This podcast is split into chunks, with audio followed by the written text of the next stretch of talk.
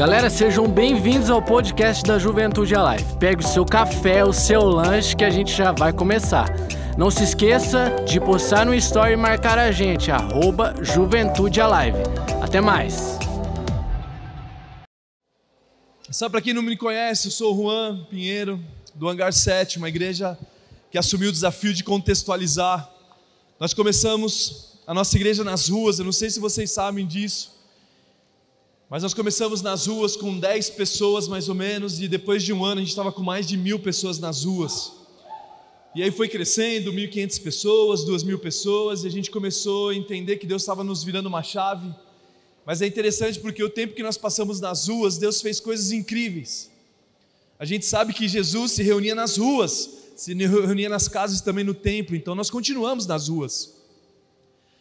Mas nesse desafio de ruas, muitas vezes iam chover e e era bizarro porque chovia à nossa volta, e onde nós estávamos fazendo culto não chovia, e por mais de umas dez vezes ou sete vezes a gente orava para a chuva parar, e a chuva parava, e eu fiquei impressionado com isso, que eu falava assim: Deus está ouvindo a minha oração.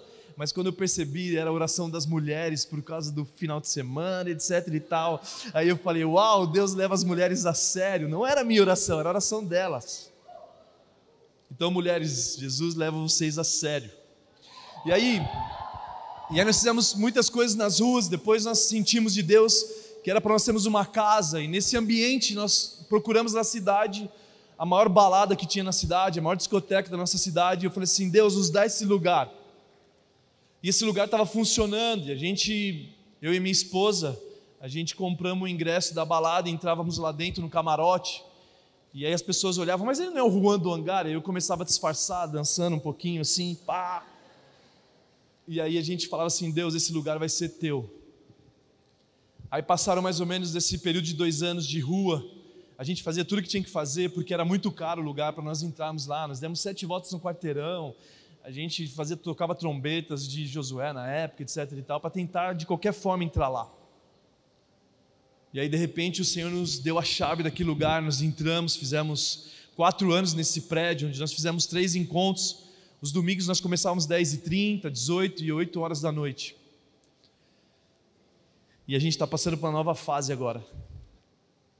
A gente perdeu o prédio, galera. Você acredita nisso?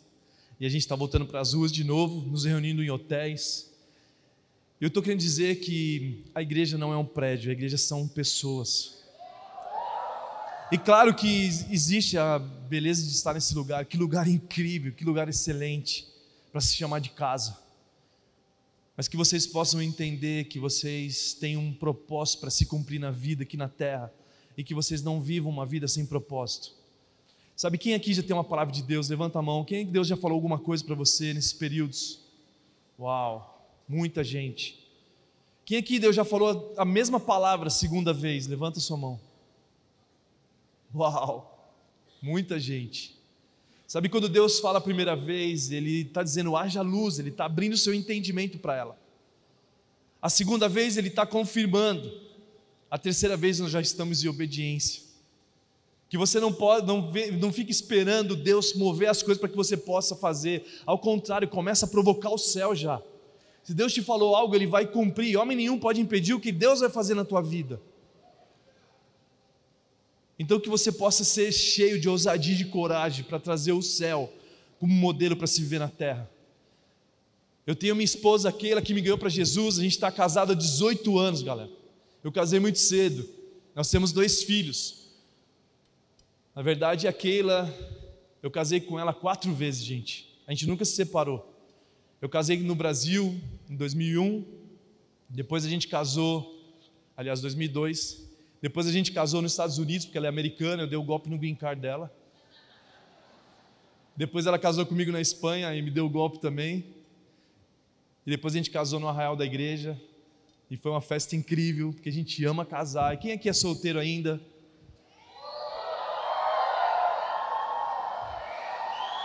Viu?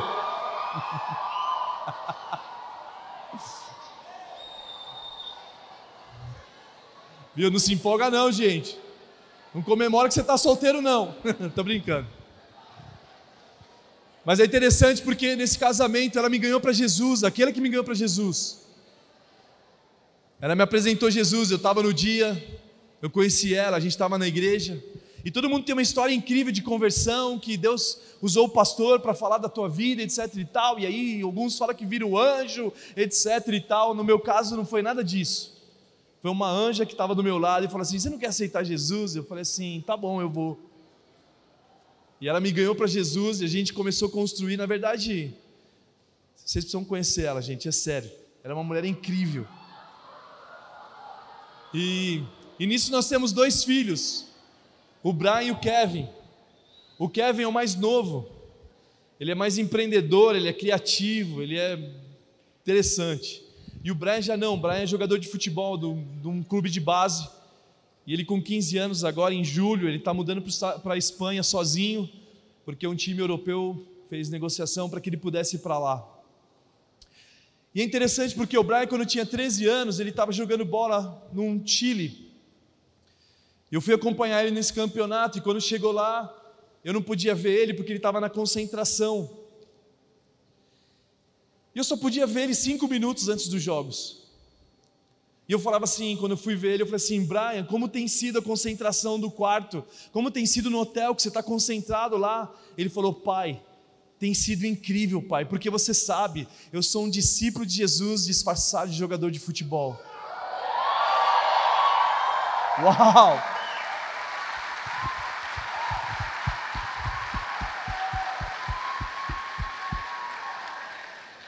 Sabe, ele, tem, ele tinha só 13 anos quando ele falou isso.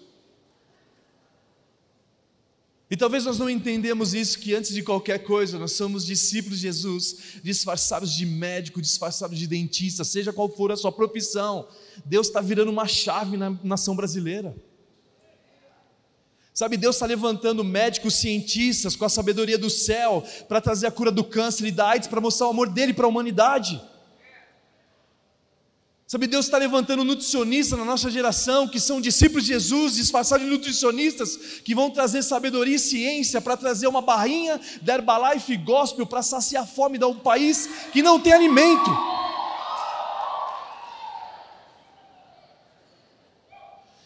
Só que para isso nós precisamos estar completamente conectados ao céu, nós temos que nos entregar a Ele, aquele que realmente a sabedoria estão escondidas nos tesouros que estão em Cristo.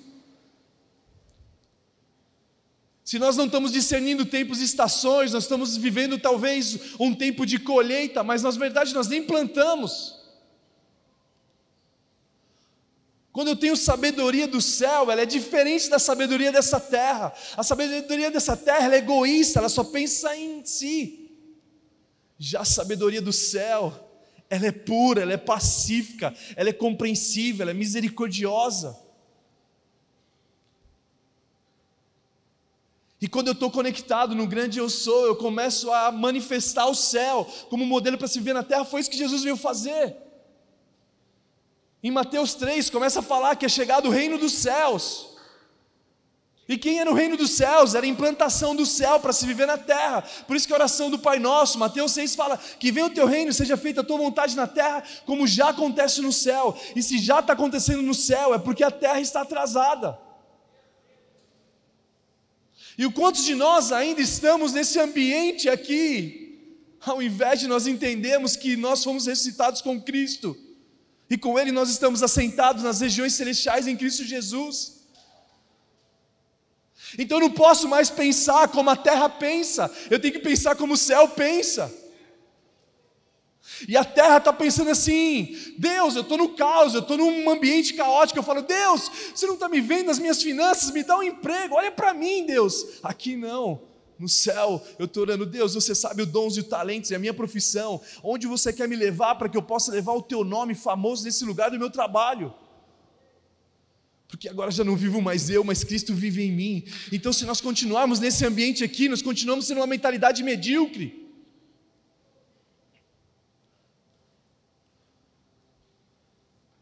Mas Deus está levantando homens e mulheres como divisor de águas entre colégios, universidades do Brasil e o mundo, que entenderam a palavra de Deus por completo.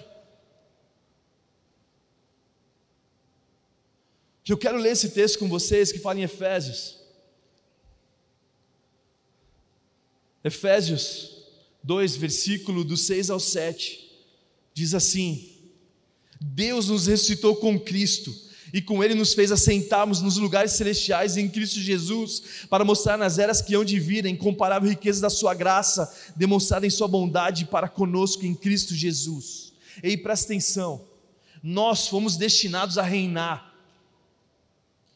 Quando nós somos feitos lá no Éden, em Gênesis, nós somos feitos de imagem, mas também de semelhança. A nossa geração muitas vezes está vivendo só de imagem, selfie, mas está esquecendo de viver a semelhança de Cristo.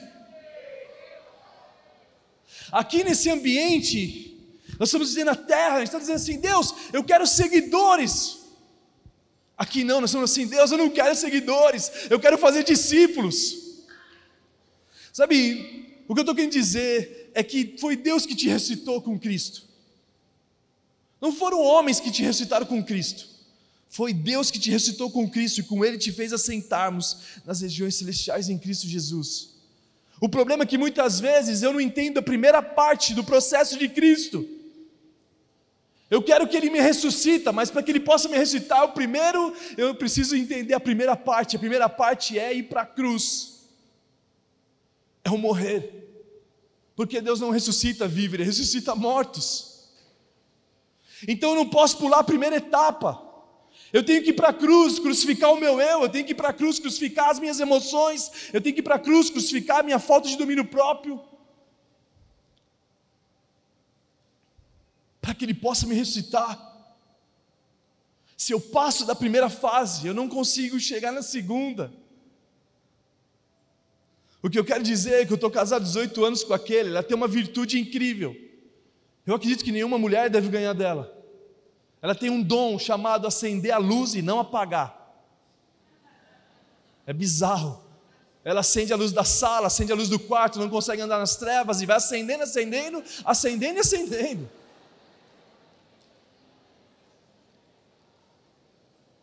E cara, eu podia fazer um inferno no meu casamento dizendo: eu não aguento mais você não apaga a luz, porque eu estou aqui na terra. Eu não aguento mais o que vocês faz tal coisa.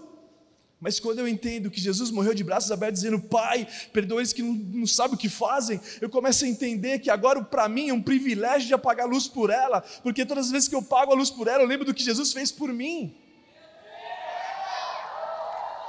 Então eu já fui para a cruz, eu já crucifiquei as minhas vontades, e aí eu consigo reinar nas regiões celestiais. Eu nunca me esqueço, Brian Kevin jogando bola perto do condomínio de casa. Ele estava jogando bola perto do salão de festa. Eu cheguei para os meus filhos e falei: Brian e Kevin, não jogarás bola perto do condomínio, no salão de festa, porque quebrarás o vidro e serás castigados, e sete dias de muito castigo e de muita surra, e faça isso para que te vá bem. Vocês sabem o que aconteceu depois? Eles foram lá e quebraram o vidro. Entraram para dentro de casa correndo de desespero. E aí eles entraram para dentro de casa, fecharam a porta com tudo, chorando, ah, a gente quebrou o vidro, a gente quebrou o vidro. Aí daqui a pouco toca a campainha, eu já sabia que era o inimigo, abri a porta, era o síndico, eu falei, é, brincadeira. Eu falei, como que faz para a gente resolver? Não, a gente vai fazer três orçamentos e a gente desconta do condomínio. Eu falei, tudo bem. E eu entro na, em casa e eu vejo uma cena, me deparo com uma cena que cortou meu coração. Os meus filhos estavam contando a moedinha do cofrinho deles. E eu falei assim: o que vocês estão fazendo, Brian Kevin? A gente vai pagar o que a gente fez, papai. Aí eu falei assim: filho, se vocês tivessem três vezes mais do que tem aí, não seria suficiente para pagar. Mas o papai tem uma boa notícia: o papai já pagou para você, assim como Jesus já pagou pelo papai também.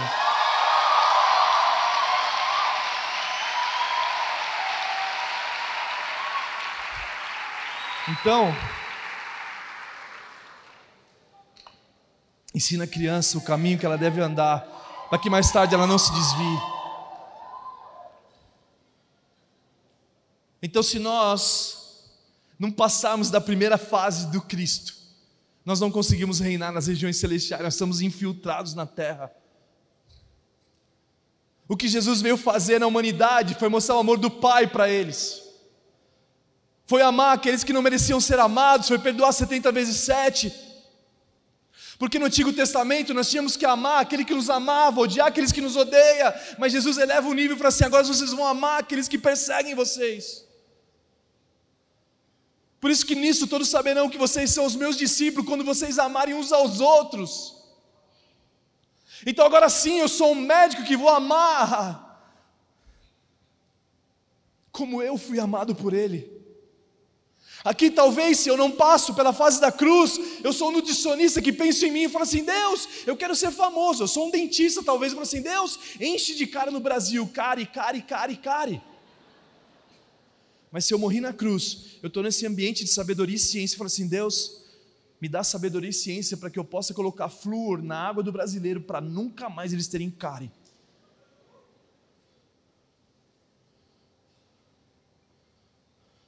Então, onde você está sentado? Será que você está sentado com Cristo na região celestial? Ou será que você está sentado no trono dessa terra, nessa sabedoria que é egoísta? O problema é que nós temos que virar uma chave. Nós temos que ressignificar muitos valores que foi perdido na nossa geração. Um deles é o amor. Como nós ressignificamos o amor? Muitas vezes o mundo está dizendo que todas as formas de amar é Deus, e não é verdade isso. Porque a Bíblia fala que Deus é amor, e quem está no amor está em Deus e Deus nele.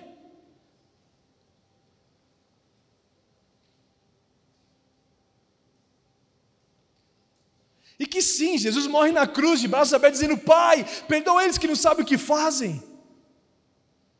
Que agora nós tínhamos que amar aqueles que nos perseguem, vocês vão oferecer a capa para quem rouba a túnica. Então, se alguém rouba o seu celular, você oferece a jaqueta para ele, você oferece alguma coisa para ele. Porque esse cara que está te roubando, fazendo mal para você, a Bíblia ensina você pagar o mal fazendo bem. E que se nós fazêssemos isso, o, o ladrão vai assim, cara, o quê? Eu te fiz o mal. É, cara, dois mil anos atrás, um cara chamado Jesus Cristo morreu por mim e por você. E ele me ensinou a pagar o mal com o bem. Mas muitos de nós estamos com pedras nas mãos, as pedras das religiões, apedrejando a sociedade ao invés de amá-los. Porque João 3,16 fala que Deus amou o mundo de tal maneira, Deus amou a humanidade de tal maneira, que deu tudo o que Ele tinha por nós. E o que nós temos dado ao mundo?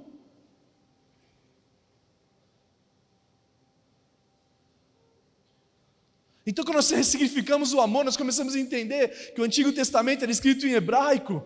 Hebraico era só para o povo de Deus, ninguém entendia no seu povo de Deus. Já o Novo Testamento não, o Novo Testamento é escrito em grego, era como se fosse em inglês, o mundo inteiro tinha conhecimento agora do nosso Deus.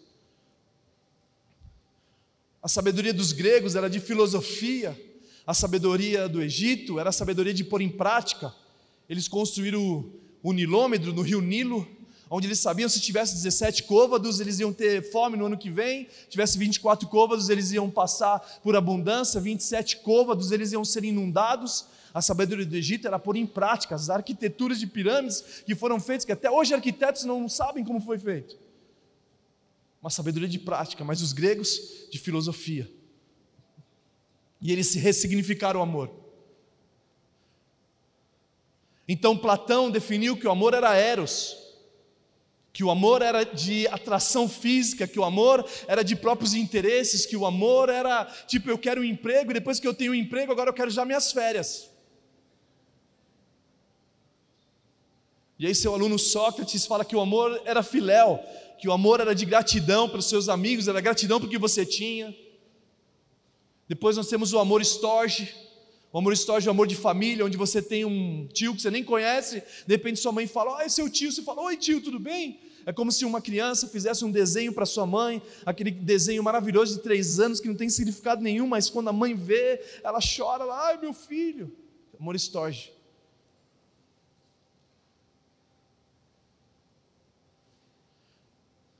Só que quando esse amor está fora de ordem, existe o caos que está vivendo a humanidade.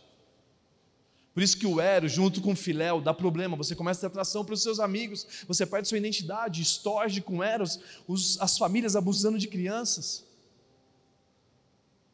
Então está na hora de nós, como igreja, ressignificarmos o amor, porque o amor de Deus é o amor ágape, que talvez eu não estou entendendo. Talvez nós estamos amando a sociedade com Eros, ao invés de nós amarmos eles com, com ágape, ou agape.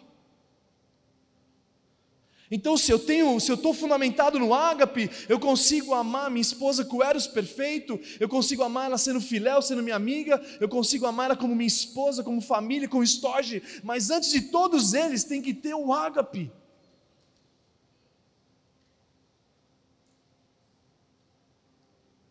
E porque talvez nós estamos amando a sociedade com eros, ei, vem aqui para a igreja e faça a nossa vontade, ao invés de nós amarmos com ágape com amor que consegue ter paciência para apagar a luz para aqueles que merecem, que, que, que na verdade esquecem de, de apagar.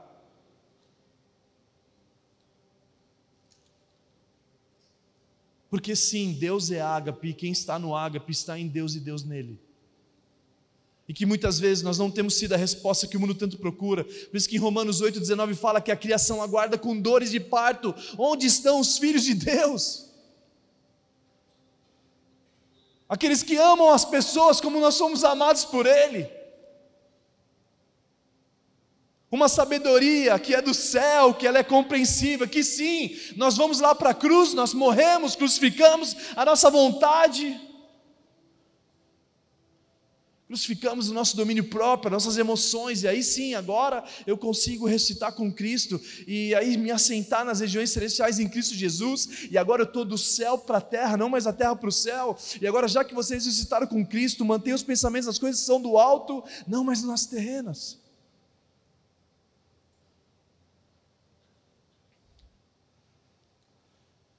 Lá no hangar a gente estava conversando sobre empreendedorismo, lá nós temos um jovem que começou se incomodar porque a mãe estava desempregada, ele queria gerar emprego para ela, e ela tinha mais de 60 anos de idade, e ele falou assim: Olha, não tem encaixe no mercado, então vou fazer uma empresa. E começou a pensar nessa empresa, e a mãe fazia bolos extraordinários, um bolo muito caseiro, muito bom. E ele falou assim: Já sei, vou fazer uma empresa chamada Casa do Bolo.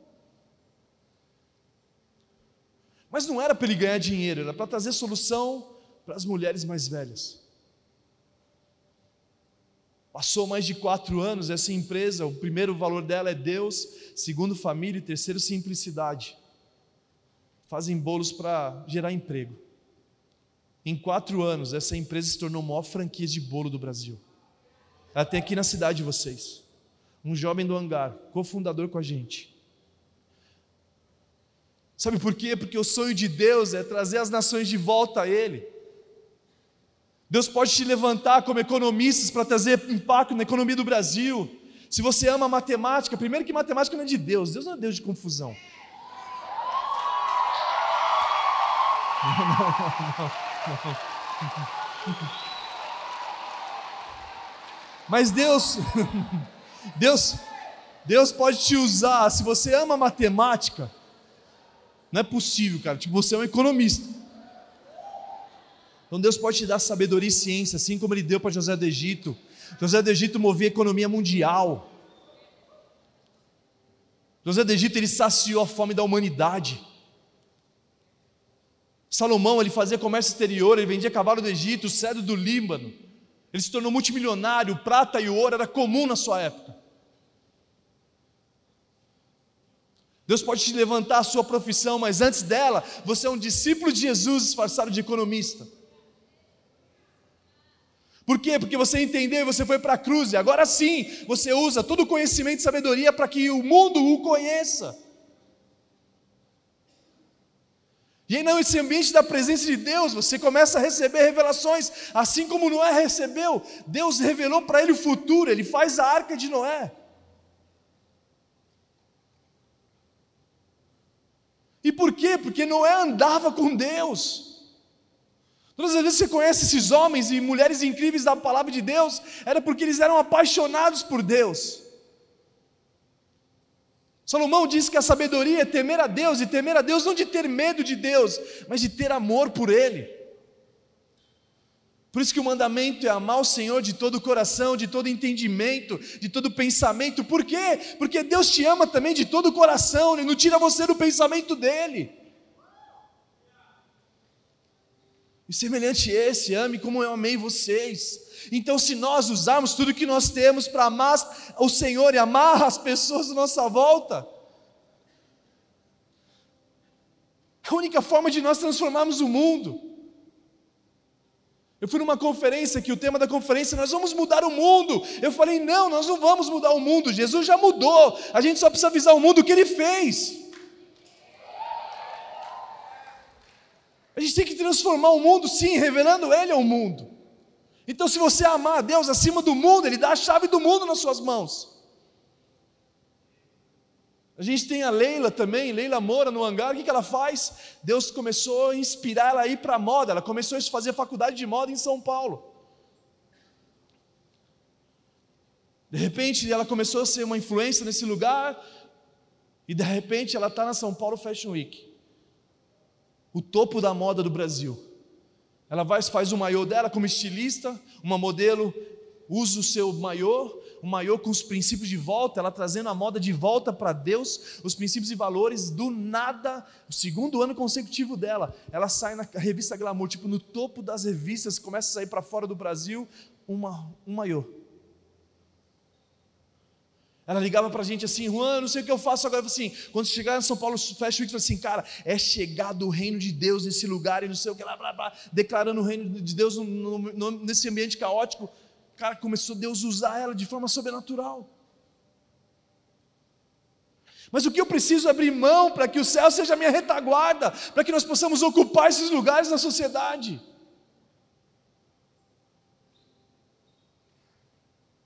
A sabedoria do céu, ela é pura, ela traz os pensamentos à pureza, ela é compreensível, faz você conseguir compreender as pessoas. Porque já não é mais o amor por interesse, é o amor ágape, que eu estou fundamentado. Pai, perdoa eles que não sabem o que fazem.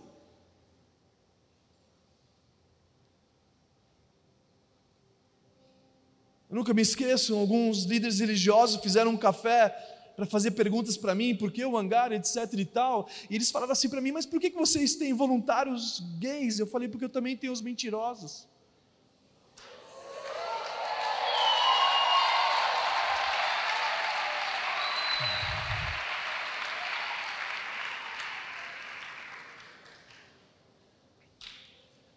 E aí você começa a entender que quem convence o homem é o Espírito Santo. E você começa a preparar o caminho para que eles possam conhecer esse Deus que nos amou. Mas se eu passo, se eu pulo a etapa do primeiro passo do Cristo, eu não consigo ressuscitar. Os discípulos de Jesus abandonaram eles na cruz. Por isso que Paulo falava assim: cara, o morrer para mim é lucro e o viver é Cristo. O apóstolo Paulo ele fala assim: Eu já não vivo mais eu, mas Cristo vive em mim. Eu fui crucificado com Ele. Mas se a gente pula essa etapa, eu não consigo andar nesse ambiente para que o céu seja realmente a resposta.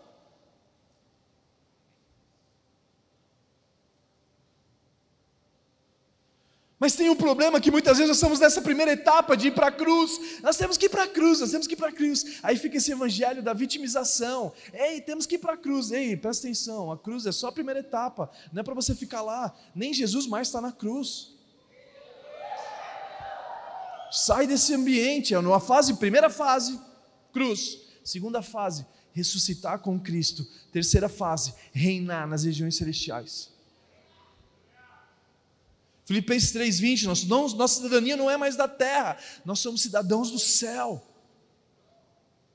E por isso que existe sim nesse ambiente de sabedoria para que você possa revelar o Pai ao mundo. Foi isso que Jesus fez. O que eu faço é que eu vim fazer a vontade do meu Pai. O que me alimenta, a minha comida é fazer a vontade dele. Mas quantos de nós não conseguimos amar os nossos pais? Quantos de nós não conseguimos amar a sociedade? Porque nós queremos que elas façam a nossa vontade.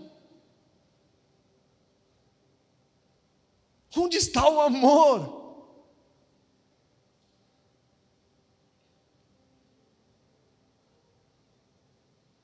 E muitas vezes nós estamos no ambiente do nosso trabalho, na nossa faculdade, e aí tem aquela pessoa que Deus nos envia para tratar a gente, aquela pessoa mais chata, de repente pode ser teu, sua família. O privilégio que você está tendo de mostrar o amor de Deus para ela, mas o que, que você faz?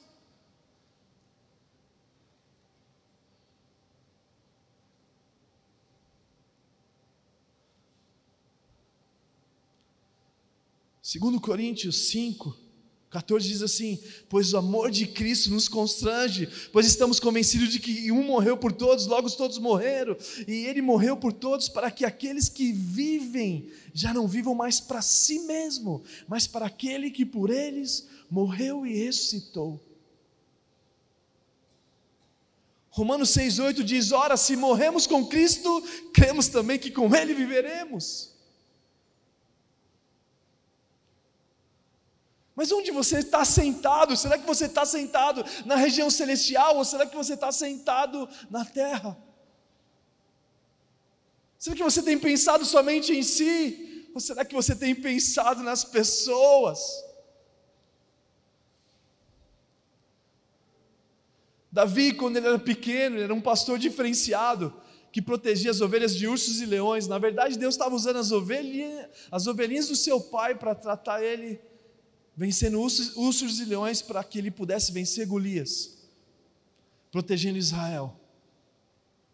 Moisés, a mesma coisa, Moisés, ele vai para Midian, e quando ele chega lá, ele está sendo preparado por pastoreando as ovelhas do seu sogro, levando elas para o deserto, até o Monte Oreb até a presença de Deus, levando as pessoas para Deus. Ou seja, eles estavam sendo preparados através de ovelha, descobrindo: ei, esse vai ser o seu papel. Você vai tirar as pessoas do Egito, vai levar para o deserto e depois para a terra prometida. Em todo tempo, a Bíblia está falando de pessoas. Hoje nós vemos nitidamente a revolução industrial como que funcionava. A empresa que mais produzia mandava no mercado, depois era a mídia, era a comunicação. Não era mais a produção, era uma tipo assim, se a Coca-Cola pegasse fogo, todas, toda a empresa abria no outro dia um, um empréstimo no banco e voltava a ser Coca-Cola, era comunicação. E agora virou mais uma chave, era da gestão de pessoas. Não é mais o que você produz, não é o nome que você tem, e sim pessoas. Você vai fazer uma entrevista no trabalho e como funciona? Está lá na dinâmica em grupo, você é formado na FGV e o outro também, mas quem sabe lidar na dinâmica, olhando para as pessoas, fazendo o time funcionar, esse é contratado. Quem pensa só em si, não é contratado. Só que isso começou dois mil anos atrás, através de Jesus, ele olhando para as pessoas. Pegando os improváveis, aqueles que ninguém queriam Pedro, Tiago, João, Judas, Mateus, Levi, o cobrador de impostos, Jesus usando esses caras para transformar o mundo. E muitas vezes nós temos olhado o quê? Nós temos olhado muitas vezes para nós, ei Deus! E Deus está falando assim: ei, eu estou dando dons e talentos para que o mundo possa me conhecer. Eu estou te dando dons e talentos para que você possa amar a humanidade mais do que eles merecem ser amados. Assim como José do Egito fez, ele amava os irmãos mais do que eles mereciam ser amados. Em Gênesis 42, ele fala assim para os seus irmãos: fala assim, Ei, não foram vocês que me trouxeram até aqui, foi o próprio Deus que usou vocês para que eu chegasse e cumprisse o propósito dele. E muitos de nós ficamos com aquele medo, não, você não pode contar o seu sonho para os inimigos. Não, não é um o que Deus tem para fazer na sua vida, ninguém pode impedir. Quando José lhe conta os sonhos, os próprios irmãos foram aqueles que levaram ele para o destino.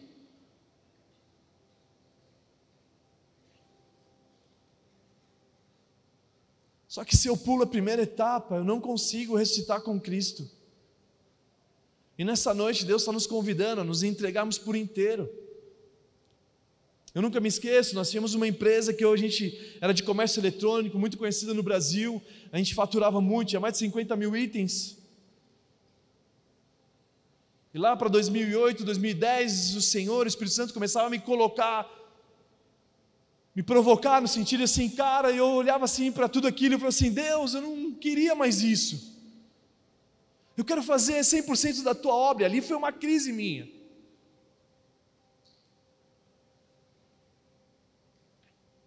Aí a gente vendeu essa empresa para uma multinacional, depois fizemos outra empresa, eu e minha esposa, fazendo grandes campanhas de grandes companhias, e de repente eu chegava naquela indignação de tipo assim: Deus, eu não quero mais isso. Eu quero pessoas, Pai. Aí o Senhor foi transicionando a minha mente, foi transicionando o meu coração. A gente estava reformando o telhado da igreja, eu reformando o telhado da igreja e fazendo campanha de uma grande companhia, e eu lá no telhado, e assim, eu querendo tampar os buracos do telhado do que fazer campanha para fazer recurso. E eu falei assim para Deus: Deus, muita gente está fazendo a tua obra, eu quero uma palavra de Deus para fazer a tua obra. E aí Deus falou assim: Cara, muitos seus amigos têm a palavra de Deus, mas eles não me obedecem. Em você eu vou colocar isso no teu coração e você escolhe o que você vai fazer. Se você quer fazer minha obra, eu vou te abençoar. Se você quiser fazer seus negócios, eu vou te abençoar. Mas você toma a decisão. E eu falei, Deus, se for assim, eu vou escolher. Eu escolho fazer a tua obra.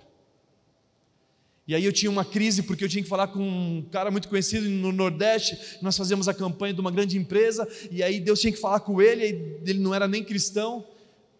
O ele disse, ah, talvez muitos de vocês conhecem. Eu tive uma reunião com ele, ele falou assim: Olha, Juan, nós vamos ter que cortar o nosso contrato com vocês, porque agora a gente mudou, compramos algumas empresas, a gente não vai ter mais verba de marketing. Eu falei assim: Uau, era isso que eu esperava de Deus. Porque na verdade eu fiz uma escolha duas semanas atrás, e a única empresa que impactaria, e eu não gostaria de fazer o mal para vocês, era vocês. E aí, quando ele corta o contrato com a gente, eu volto para São Paulo e começo a viver as coisas que Deus tinha para a gente. A gente mal sabia o que Deus ia fazer. Aí, de repente, a gente começa cultos nas ruas, a gente começa a transformar uma cidade. A nossa cidade está sendo tocada pelo Espírito Santo de Deus por causa de uma escolha que a gente fez lá atrás. Só que quantos Jonas estão aqui nessa noite? Deus está falando assim: ei, eu quero você. Então abra mão do que te prende para viver a minha vontade. Então vai para a cruz. Vai para a cruz se entregando a minha vontade, porque ela é boa, perfeita e agradável. Só que sai do padrão desse mundo que você está aqui, ó, e transiciona.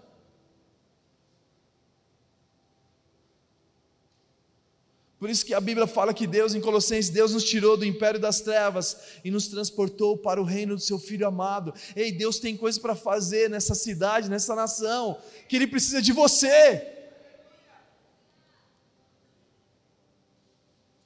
E aí hoje Deus tem me dado sabedoria para pastorear homens de negócio, para fazer com que o nome dele seja conhecido através do empreendedorismo homens que estão sendo levantados para combater o desemprego no Brasil, empreendedores que vão trazer emprego para cego, cadeirantes, detentos, caras que eram abandonados pela sociedade.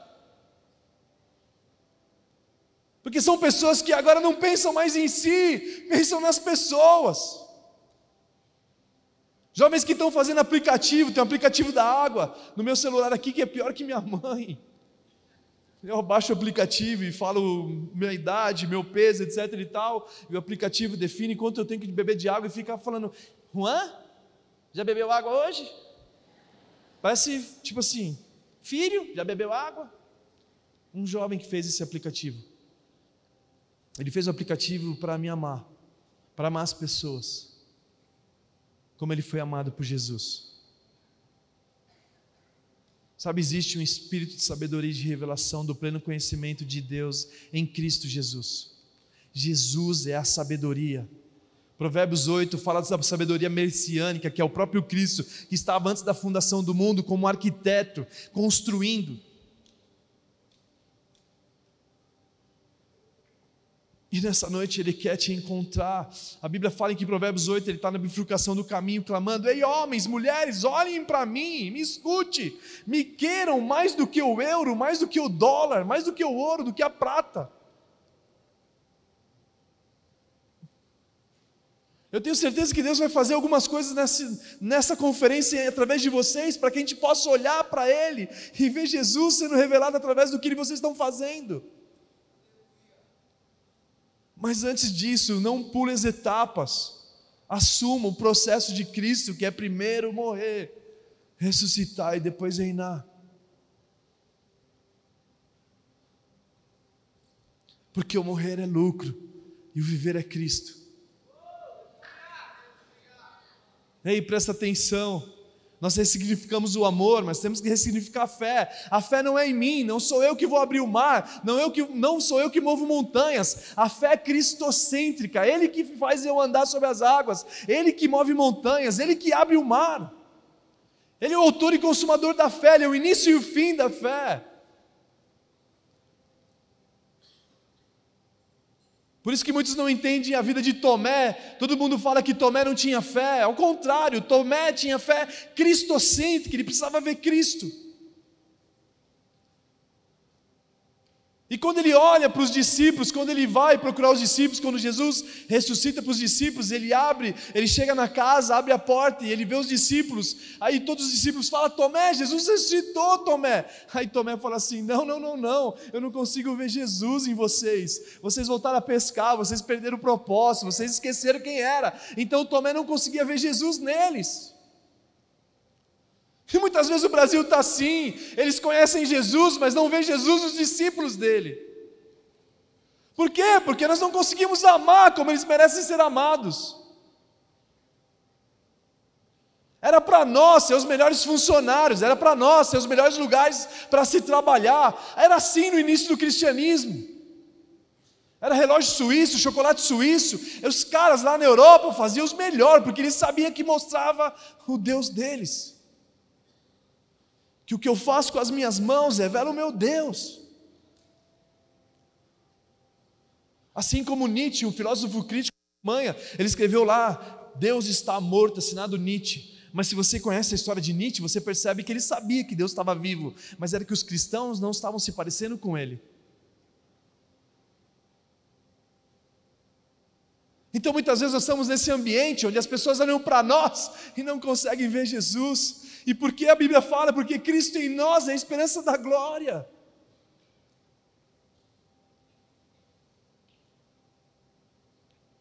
Então está na hora de nós nos crucificarmos na cruz, nós não pularmos essa etapa, a fim de que Ele possa ressuscitar em nós. Não é mais um momento de nós vivemos pensando em nós, ao contrário, é Cristo em nós. Então eu quero te convidar a vocês ficarem em pé nesse momento para nós orarmos juntos, nos entregando nessa noite, entregando tudo que nós temos, tudo que nós somos, porque Ele tem coisas para fazer.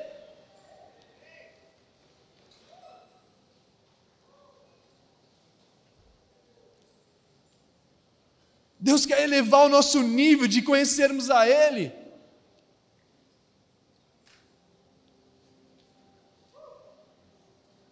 Então sai da sua zona de conforto e se entrega a Ele e fala assim: Deus, eu quero me entregar a você.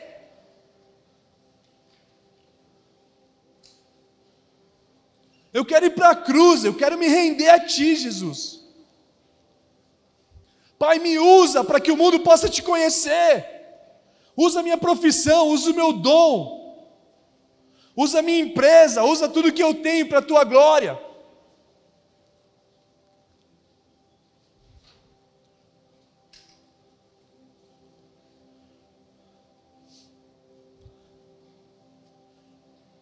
Uns dois anos atrás, mais ou menos, nós chamamos um ateu, contratamos um ateu para trabalhar na agência da igreja. Olha que bizarro. Um ateu que não conhecia Deus. Ele falou assim: Mas eu tenho uma dificuldade, eu não conheço a Deus, eu sou ateu. Eu falei: É dessas é de pessoas como vocês que a gente está precisando. Eles foram na agência nossa da igreja. Eu falei assim: Agora você precisa conhecer um pouco mais a empresa.